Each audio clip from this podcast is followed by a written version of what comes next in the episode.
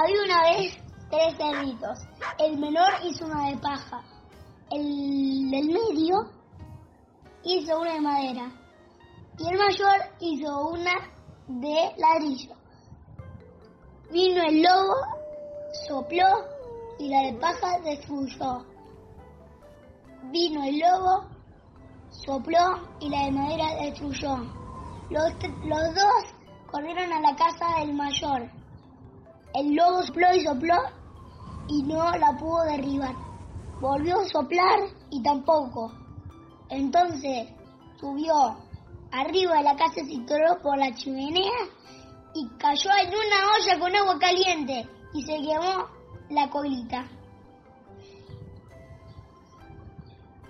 Colorín colorado, este cuento se ha terminado. Soy León.